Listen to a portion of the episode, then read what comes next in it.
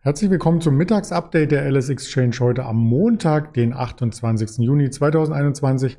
Mein Name ist Andreas Bernstein von Traders Media GmbH und wir haben wieder spannende Themen vorbereitet. Wir schauen auf den DAX zum Wochenstart. Er kämpft erneut mit der 15.600er Marke. Wir schauen auf die Warta-Aktie, auf die Teamviewer-Aktie und das Ganze werden wir mit dem Händler Roland jetzt hier abhalten, den ich recht herzlich begrüße. Hallo Roland. Hallo Andreas. Tag. Ja, ich hoffe, dir geht's gut. Die Woche startet mit Elan, so ähnlich wie der DAX. Ja, die Sonne scheint. Äh, auf dem Weg zur Arbeit heute Morgen äh, war auch alles top. So kann es losgehen, ja. Im DAX äh, auch ähm, relativ spannend heute Morgen um 9 Uhr. Die letzten Tage und Monate war es ja eigentlich so im größer äh, geordneten Bild eher, eher ruhig. Ne? Wir sind ja mhm. schon relativ lange in dieser Range, ne, um das so grob einzuordnen. Ich ich glaube, wir sind seit Mai, würde ich fast sagen, in so einer Seitwärtsphase, in so einer großen. Allerdings kurzfristig im Intraday-Chart und im kurzfristigen äh, Tageschart, so wie wir es äh, hier bei dir auch in der Präsentation haben, ähm, hat sich ja doch so ein kleines Dreieck ausgebildet. Und heute Morgen um 9 Uhr sah es so danach aus, als ob wir es nach oben durchbrechen. Und da war eigentlich auch recht viel äh, Tumult bei uns. Äh, so habe ich es jedenfalls wahrgenommen. Ähm, Gerade so in den ersten 20 Handelsminuten ähm, ging es halt ähm, DAX dann äh, steil nach oben. Konnte es allerdings nicht halten, die Luft ging aus und äh, wir haben eher wieder kehrt gemacht und sind an die untere Linie des Dreiecks gegangen. Und das war so auch der letzte Punkt, äh, den ich noch auf dem Schirm hatte, bevor ich jetzt hier in den Raum gekommen bin weiß gar nicht, wie es gerade aktuell aussieht, aber ähm, das Dreieck wird immer kleiner auf jeden Fall. Das stimmt. Wir beobachten das ja schon länger. Das Dreieck, diese abfallende Linie ist jetzt zwei Wochen alt und die aufsteigende ähm, einen Monat ungefähr. Also da könnte Bewegung reinkommen, wenn gleich im Sommer ja allgemein die Bewegungen ein bisschen ähm, geringer sind. Wenn ich das Dreieck mal mit der geringen Bewegung von Freitag mit den 80 Punkten weiterzeichnen würde, könnte es ungefähr zur Auflösung kommen, wenn die ADP-Daten, die Arbeitsmarktdaten am Mittwoch anstehen. Das wäre doch ein guter ähm, Zeitpunkt.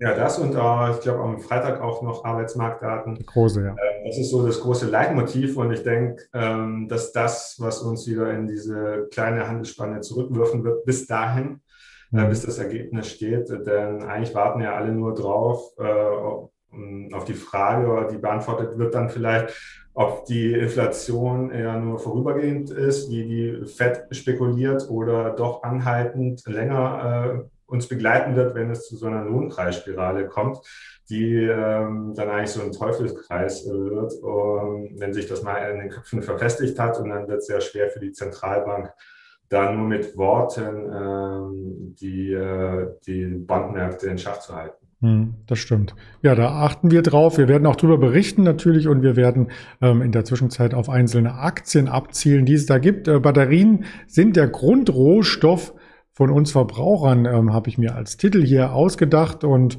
man weiß es oftmals gar nicht, wo überall die Batterien drinstecken, vor allem wo die Batterien herkommen, zum Beispiel von Kopfhörern, von den Earpods, da kommen die ja teilweise auch von Warta.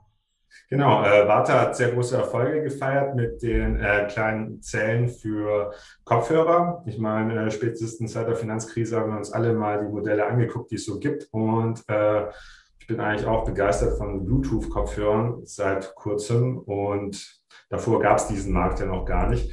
Und Warta möchte natürlich auch äh, weitere Bereiche vorpreschen, äh, zum Beispiel mit Autobatterien, also Batterien für Elektroautos, ein spezielles größeres Format, oder dann halt auch für Wearables, wie zum Beispiel äh, Smartwatches, Fitness-Tracker, solche Dinge. Und da haben sie heute gemeldet oder eröffnen heute ein neues Werk in Nördlingen, und zwar soll das die modernste Lithium-Ionen-Zellenfabrik äh, weltweit werden. Und das hat so die äh, Warte ein bisschen nach oben äh, gepeitscht. Heute Morgen bei uns im Handel.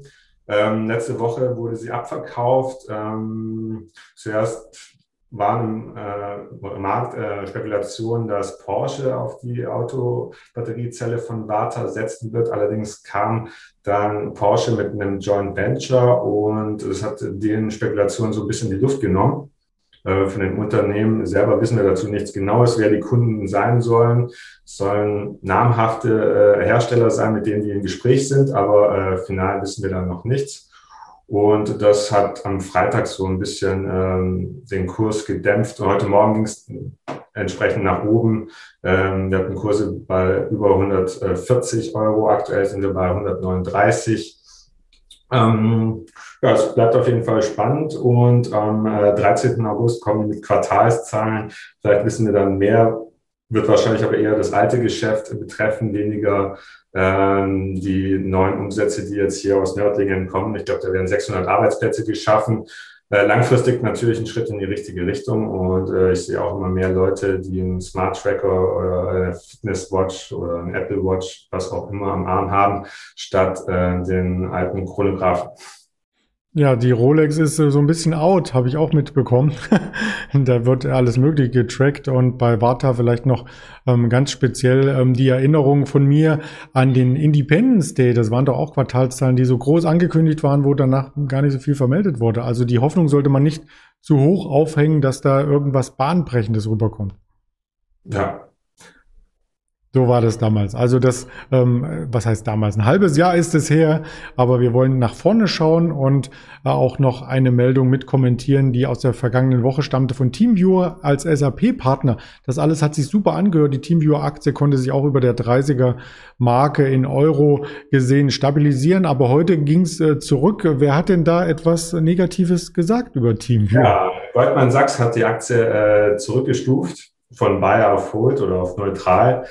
Ähm, ja, die Aktie hat in Corona-bedingt äh, auch ein Allzeithoch erlebt. Äh, ist ja natürlich ein Pandemie-Gewinner gewesen. Wir haben Kurse von über 50 Euro gesehen und sind so ein bisschen in Straucheln gekommen, als äh, hier der Sponsorvertrag mit Manchester United kam. Und dann kam noch ein weiterer in der Formel 1 mit Mercedes. Das sind natürlich gewaltige äh, Summen, die ins Marketing gesteckt werden sind allerdings ähm, 10 Prozent der Billings, wie Sie es nennen, den Umsatzanteil. Das ist ja eigentlich im Rahmen. Äh, der ein oder andere Investor hätte es aber lieber gesehen, glaube ich, wenn das Geld zurückhaltender investiert worden wäre. Ähm, ähm, Teamviewer musste ja auch mit einer Anpassung der Prognose kommen nach dem äh, Sponsorvertrag mit Manchester United. So wie ich das gesehen habe, sind sie da relativ günstig drangekommen. Ähm, der Sponsor vorher war, glaube ich, Chevrolet und der war deutlich teurer, der Deal, den die hatten. Also es bleibt abzuwarten. Ähm, Zoom ist so ein Konkurrent für TeamViewer, was wir alle kennengelernt haben.